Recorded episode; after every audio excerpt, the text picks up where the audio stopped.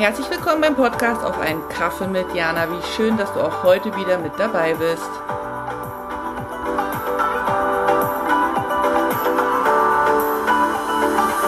Hallo, sonnige Grüße aus Sucho, Jana hier. Ich hoffe, dir geht es gut und du hast eine schöne Woche gehabt und ich freue mich jetzt, dass wir zusammen unsere Pause verbringen. Ich weiß nicht, wie, wie das auf deiner Seite aussieht. Ich sitze hier an meinem Schreibtisch und habe einen Kaffee dabei und heute die Geschichte im Gepäck, wie es kommt, dass ich dir immer sonnige Grüße aus Suzhou schicke, weil ähm, Suzhou ja nicht in Deutschland liegt. Suzhou ist eine Stadt in China und ich wohne mittlerweile seit äh, fast fünfeinhalb Jahren hier und es ist so spannend, ähm, weil im Ausland zu leben in meiner Lebensplanung nicht so wirklich drin vorkam und äh, China mal gleich gar nicht. Und ich möchte die Geschichte mit dir teilen, weil sie mir und dann vielleicht auch dir immer wieder mal vor Augen führt, wie Entscheidungsprozesse ablaufen können und dass das Unwahrscheinlichste oft am naheliegendsten ist. Also, dass wir mit, mit viel mehr Unwahrscheinlichem rechnen sollten als mit dem Wahrscheinlichen. Also viel mehr mit dem rechnen sollten im Leben, was nicht möglich ist, als mit dem, wo wir glauben, dass es möglich ist. Weil das ähm, Unwahrscheinlichste manchmal echt näher ist. Ähm, wie fange ich jetzt die Geschichte an? Ich ähm, bin an der Ostsee geboren und bin dann äh, mit meinen Eltern in die Altmark gezogen in Deutschland und bin da auch ähm, aufgewachsen und bin in Deutschland, ich glaube, achtmal umgezogen. Ich kann es jetzt gar nicht sagen, achtmal davon, glaube ich, drei mit meinen Eltern und fünfmal alleine. Ähm, das war dann bedingt durch Ausbildung, durch ähm, Studium, durch Arbeit, Ideen, Arbeitswechsel Männergeschichten kamen auch mit rein. Naja, wie das Leben denn so spielt. Und mit meinem Mann habe ich dann zum Schluss, also wir sind gestartet aus Thüringen, da habe ich am, am, am Ende gewohnt, und zwar in der Fröbelstadt. Ich weiß nicht, ob du die Fröbelstadt kennst, aber in der haben wir gewohnt mit unseren Kindern und fanden das da schön. Es war im Thüringer Wald, es war grün, es war klein, es war beschaulich, es war ja, wir hatten eine schöne Wohnung, die Kinder hatten Anschluss in Kindergarten und Schule. Mein Mann ähm, hatte seine Arbeit, mit der er sehr zufrieden war. Ich habe mich da ähm, weiterentwickelt, indem ich verschiedene Ausbildungsstätten gemacht habe und dann auch am Schluss da in eigener Praxis ähm, als Berater und Heilpraktiker für Psychotherapie gearbeitet habe und habe dann noch Kommunikationstraining gegeben. Also wir waren mit unserem Leben zufrieden. Also es war jetzt nicht so, dass wir unzufrieden gewesen sind und jetzt unbedingt einen Wechsel brauchten, gar nicht. Und gleichzeitig hat uns die Idee schon immer mal wieder heimgesucht, wie es wäre, wenn wir das alles nicht hinschmeißen, aber wenn wir das alles mal verändern. Weißt du, so dieses Was wäre, wenn. Ich meine, ich mag diese Was wäre, wenn Sachen nicht, weil die sind teilweise, also rückblickend macht es ja sowieso gar keinen Sinn zu sagen, was wäre gewesen, wenn ich mich damals anders entschieden hätte, weil eine sehr liebe Freundin hat mal zu mir den Satz gesagt, die Vergangenheit ist alternativlos und so ist es halt auch mit diesen Wenn-Fragen rückblickend. Und genauso ist es ja auch mit der Zukunft, so was wäre, wenn wir die und die Möglichkeit haben ähm, würden wir es machen oder nicht. Ich meine, das sind lustige Gedankenspiele, denen ich auch gerne nachhänge, aber grundsätzlich sind die ja Gedankenspiele. Die haben ja, also man, man muss es ja nicht wirklich so machen. Oder man ist dann in der Situation selber ganz anders, wie als würde man es entspannt daheim auf dem Sofa entscheiden. So wie wenn man diese Quizshows im Fernsehen sieht. Wenn man dann vor dem Fernseher sitzt, weiß man alle Antworten, aber ich bin überzeugt, wenn man dann da sitzt im Scheinwerferlicht, dass man dann teilweise auch überfordert ist mit der Gesamtsituation und dann einfach auch so ein Blackout hat und die einfachsten Antworten nicht weiß. Also ich glaube, deswegen halte ich nicht so viel von diesen Was wäre wenn Fragen, aber wir haben sie uns trotzdem gestellt, weil es irgendwie schon auch witzig ist zu sagen, was wäre, wenn wir jetzt im Lotto gewinnen, was wäre, wenn wir jetzt äh, ins Ausland gehen, was wäre, wenn, keine Ahnung was. Und die Idee mit dem Ausland, das war schon so, dass wir dann auch diese Ausländer, äh, Auswanderungsgeschichten gesehen haben und uns schon gefragt haben, was, was, was wäre, wenn und gäbe es diese Möglichkeit und äh, welches Land würden wir nehmen und würden wir uns das trauen und vom Sofa aus betrachtet, traust du dich das? Also ganz ehrlich, du, du denkst dir, ja, pff, halt, hallo, na klar, was ist daran? Natürlich traue ich mich das so.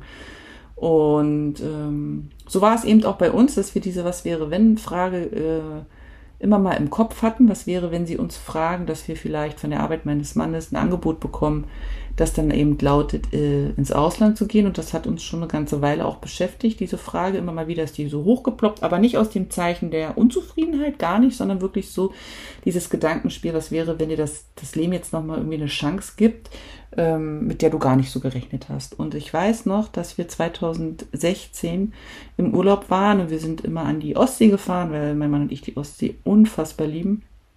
Und ich weiß noch, dass wir damals in Kühlungsborn gewesen sind und dass wir da auf unserer Terrasse gesessen haben und ähm, so über die, über die Ostsee geschaut haben, den Sonnenuntergang und ja, ähm, damals sogar noch mit einem Gläschen Wein in der Hand. Ähm, mittlerweile trinken wir beide ja gar keinen Alkohol mehr, aber ist eine andere Geschichte. Und dann so rausgeschaut haben und dann habe ich so zu meinem Mann gesagt, eigentlich, wer, wer, wer braucht schon Ausland, wer braucht schon irgendwie eine, eine weitere Herausforderung? Wir haben es doch gut so, wie es ist wir haben, wir können uns gewisse Dinge einfach leisten. Ähm, wir mögen die Arbeit, die wir machen, die Kinder sind gut eingebunden. Wer braucht das so schon? Und dann haben mein Mann und ich uns angeguckt und ja, genickt und haben uns gedacht, ja, nee, so wie es ist, ist es, ist es gut. Und auch wenn die Chance jetzt ins Ausland zu gehen, um dort mal zu leben, um sich das mal auszuprobieren, nicht besteht, heißt es ja noch lange nicht, dass man nicht dahin reisen kann oder sich anderweitig die Welt anschauen kann. Und das war im Sommerurlaub, ich weiß nicht, im Juli, August, irgendwie so, wenn Ferien sind.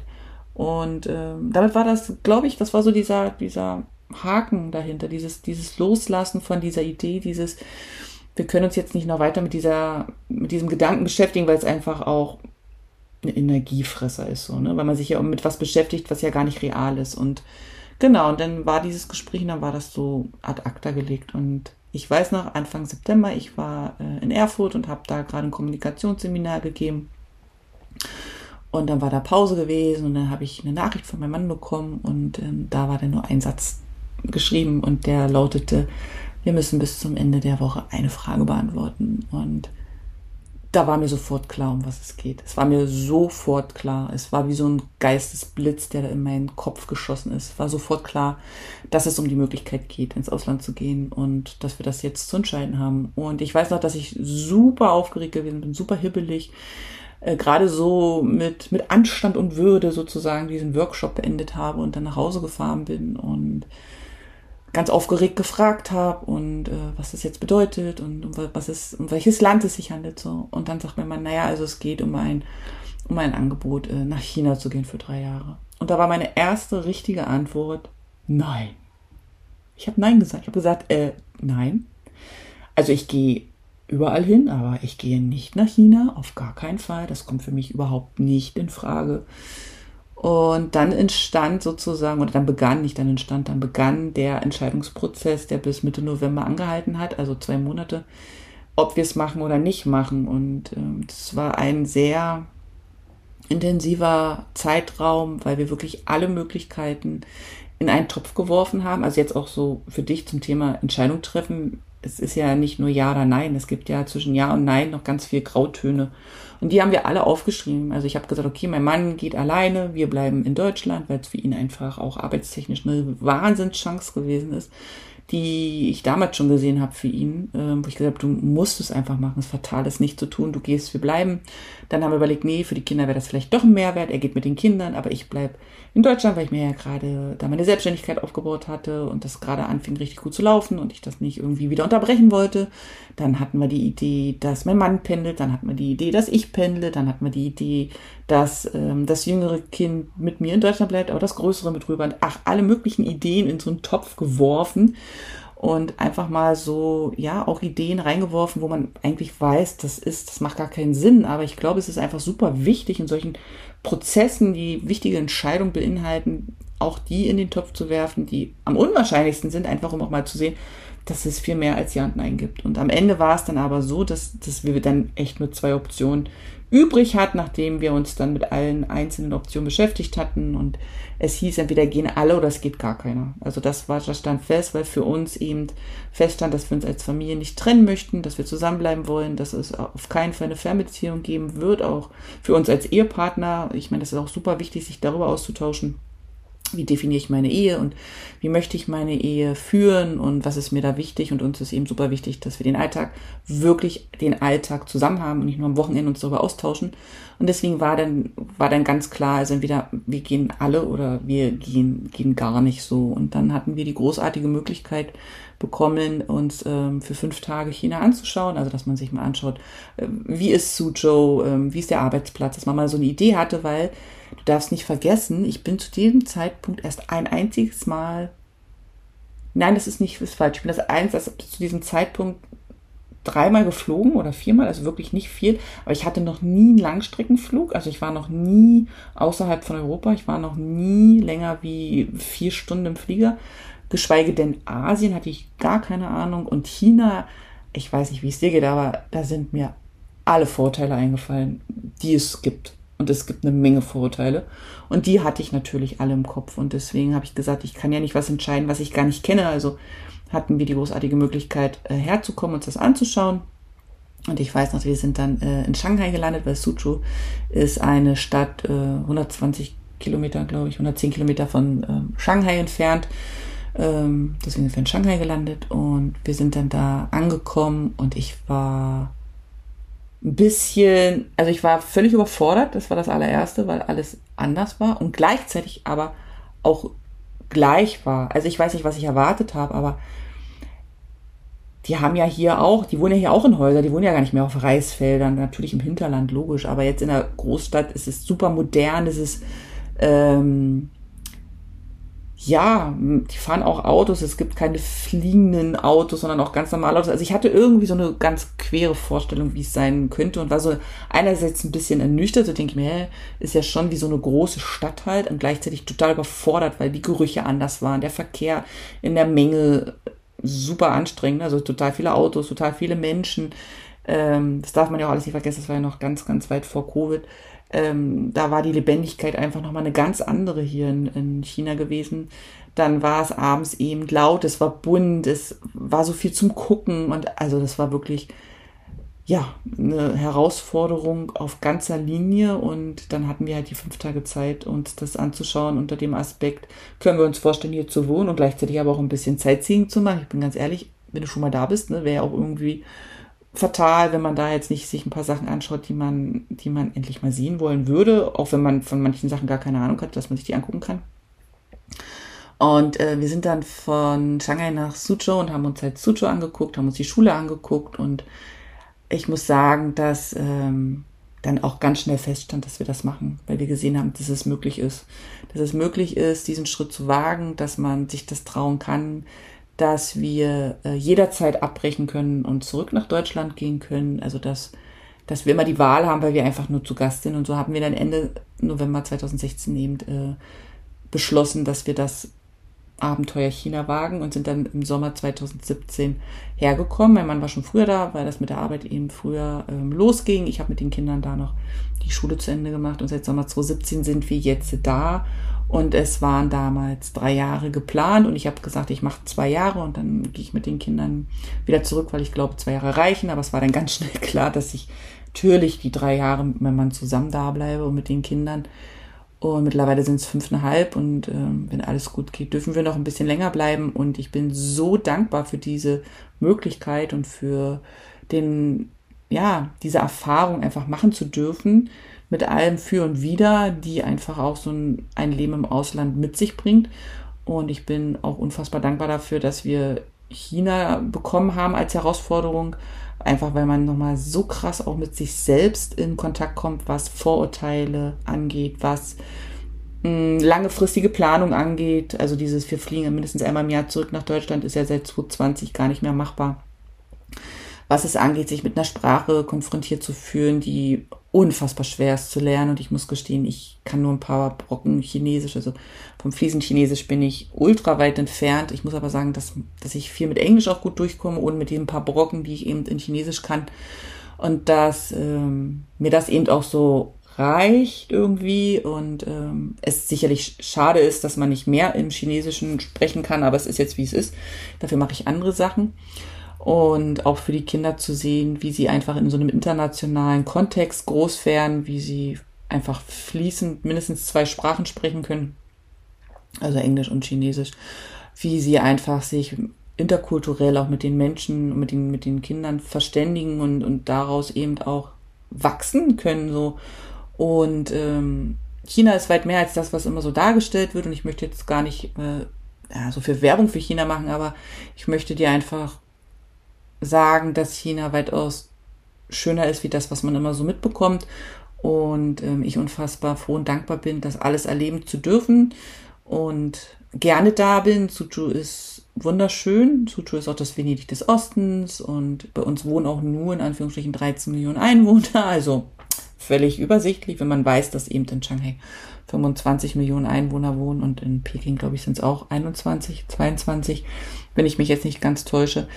Und dass man sich eben auch an so ein Leben, was so ganz anders ist als das, was man bisher kannte, also was ich bisher in Deutschland eben kannte, dass man sich das angewöhnen kann und dass der Mensch da einfach völlig so ein Gewohnheitstier ist und mit neuen Gegebenheiten ähm, ja zurande kommen kann, beziehungsweise wenn eben nicht, er immer die Wahl hat zu sagen, ich verändere mein Lebenskonzept oder meinen Lebensstil, meine Lebensweise und gehe zurück oder gehe nach Deutschland oder suche mir ein anderes Land. Ich meine, genauso hat man ja auch die Möglichkeit, in Deutschland zu sagen, hier gefällt es mir jetzt nicht, ich suche mir ein anderes Land außerhalb von Deutschland, weil mir die Bedingungen einfach vom Wetter oder was auch immer, vom, vom politischen System, von was auch immer, ähm, woanders besser gefallen. Aber zu wissen, dass man immer die Wahl hat, finde ich super spannend und super hilfreich für alles, was so kommt im Leben. Also so ist es bei mir.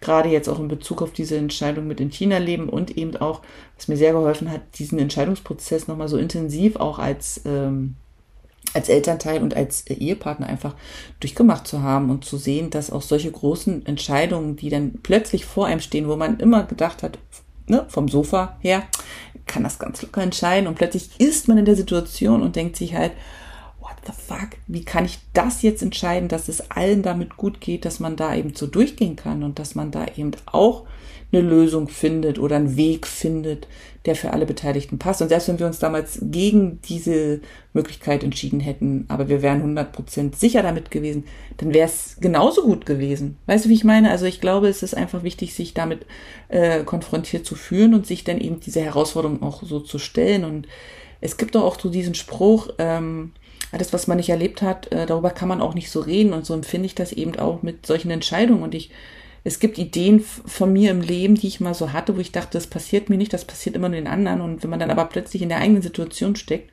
und auf einmal plötzlich eigene Erfahrungen macht mit Dingen, die man vorher nie für möglich gehalten hat, ist das immer noch mal was ganz anderes und man wird so ein bisschen dankbarer für die Chance, die man bekommen hat.